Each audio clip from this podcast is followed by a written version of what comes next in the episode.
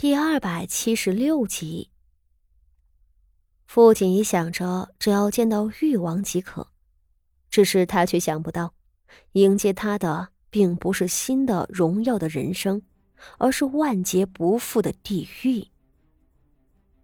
傅妙仪半死不活的躺在地上，鬓发散乱，一双泪眼朦胧，端的是我见犹怜。两个小内奸瞧了。笑道：“富家三姑娘可是公主殿下的贵客，怎么能如此对待？”说着上来扶她。几个宫女原本是按着傅妙仪，见两个内监出手阻拦，倒也不纠缠，笑道：“富家三姑娘原本是在屋子里养伤的，谁知她自个儿跑出来了，她不懂宫里的规矩。”若是冲撞了贵人，可就是我们的不是了。几人互相笑着，两个内奸倒是把傅妙仪扶起来了。傅妙仪看着这几人态度，顿觉诡异，只是不等他警觉，墙外头就传来一阵嘈杂的脚步声，再抬眼。便见一个穿着紫色芒服、身量佝偻的老太监徐步走了过来，看着他道：“傅妙仪。”这声音沙哑，似钢刀刮在青石板上。傅妙仪听着心里发毛，抬眼看去时，竟然看见了一张无比苍老且猥琐的面孔。面前的人。正是御前大总管梁敬忠。傅妙仪不是第一次见到梁敬忠了，而此时梁敬忠看着他的神色，额外令他胆寒。他颤抖着道：“梁大总管。”话未说完，那梁敬忠的手指已经抚上了他的脸颊。傅妙仪吓得魂飞魄散。随后，那梁晋忠的一张臭嘴就凑了上来，结结实实的啃在了他脸上。你说什么？梁大总管前来提亲了？傅锦衣瞠目结舌的看着站在自己跟前的三太太，他觉得有点头晕。岂止是他，那三太太更是满脸惊骇。他甩了甩帕子道。哎，这事儿呀，十里八街都传遍了啊，简直丢尽了咱们傅家的脸。咱们家的三小姐被梁大总管看上了，要明媒正娶呢。虽说这梁大总管是圣上跟前的宦官，炙手可热，可这这嫁给一个宦官，咱们又不是那卖女求荣的人家。此时距离傅妙仪被昭娇公主救走，已经有一个月了。傅锦衣不知道她的下落，也不敢明着和昭娇公主对抗，便想着等一段日子，傅妙仪自然会浮出水面。如今，他终于再次得到了傅妙仪的消息，只是这消息，傅妙仪竟然被梁敬忠看上了。这梁敬忠还大张旗鼓的来到傅家提亲，傅锦仪几乎被这个消息砸晕了头。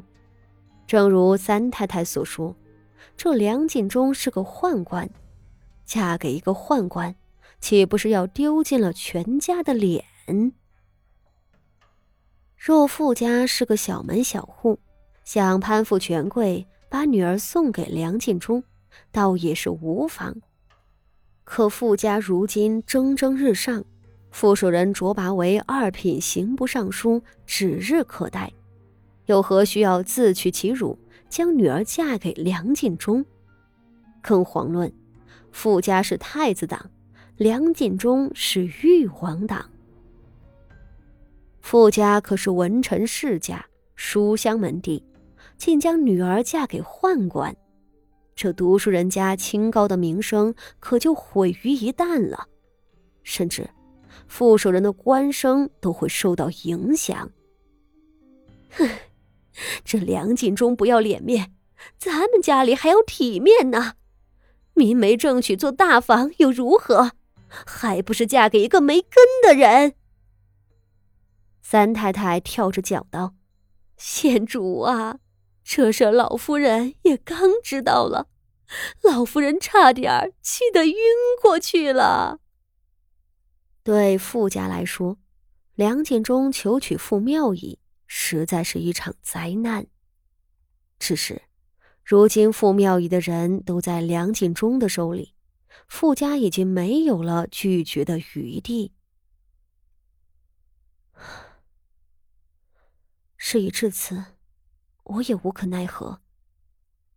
父亲仪摇头道：“祖母和父亲怎么说呢？”三太太苦着脸道：“唉，能怎么说？老夫人气得谁也不见。放了话说，三姑娘这样无贤无德的弃妇，早该逐出家门，日后就当没这个孙女儿。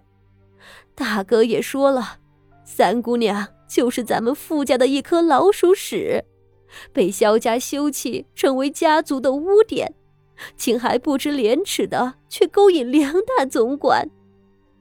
只是大哥又说了，梁大总管是皇上跟前的红人，傅妙仪不过是个弃妇而已，他想要还能得不到吗？这事儿还真不能拒绝。傅锦仪听了，点头道：“嗯，都已经这样了，还说什么呢？我那三姐姐怕是已经被梁大总管收用了，即便是不能明媒正娶，也是回不来了。只是，咱们傅家的名声不能就这么败了。我的意思是，不如立即将傅妙仪出族，多少能挽回府里的名声。”三太太一听，附和道：“是这个理，我这就去景和院里求见老夫人。”傅锦仪所想的，何尝不是傅老夫人的心意？一是为了挽回名声，二是为了和傅妙仪划清界限，以免遭到太子殿下的怀疑。傅老夫人当日就修书给了傅家的老族长。请他至府上主持仪式，将傅妙仪出族。这事儿办得雷厉风行。不过第二日，傅妙仪的大名就从傅家的族谱里划走了。